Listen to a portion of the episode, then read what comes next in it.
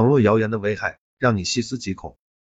互联网的快速发展给人们生活带来了极大的便利，同时也给一些人在网络上散布谣言提供了渠道。伴随着智能手机、微博、微信、社交网站、网络论坛等互联网信息技术的运用，网络谣言呈激增之势。借助于互联网平台，网络谣言具备了传播速度快、范围广、途径多、危害大等特点，容易对人们的日常生活和社会稳定、国家形象造成严重影响。网络谣言轻则侵犯公民或社会组织的个体权利，重则造成社会恐慌，危害国家安全。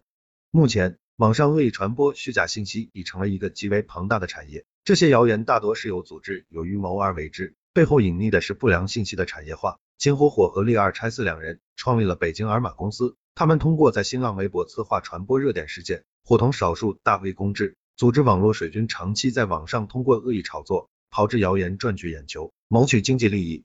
网络谣言不仅严重侵害公民切身利益，严重扰乱网络公共秩序。更直接危害社会稳定和国家安全。如在七二十三永温特大铁路事故发生后，秦火火在网上编造了中国政府花两亿元天价赔偿外籍旅客的谣言，仅两小时就有上万条微博转载，挑动了民众对政府的不满情绪，使政府的善后处置陷入被动。而且在境内外某种势力的支持下，一些别有用心者经常通过异常设置，试图在意识形态领域搞破坏，通过散布谣言不断攻击抹黑。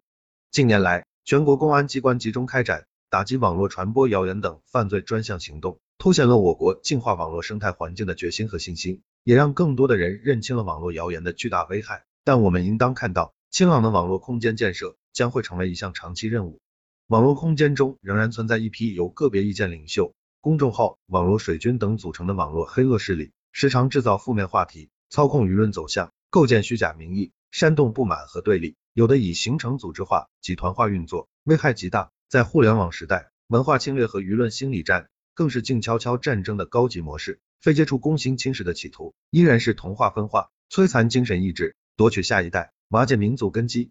从这个意义上说，维护国家安全的持久战今天仍在持续，中华民族的精神长征依然没有结束。这与我们每一位网民息息相关。做好网上舆论工作是一项长期任务，要创新改进网上宣传。运用网络传播规律，弘扬主旋律，激发正能量，大力培育和践行社会主义核心价值观，把握好网上舆论引导的时度效，使网络空间清朗起来，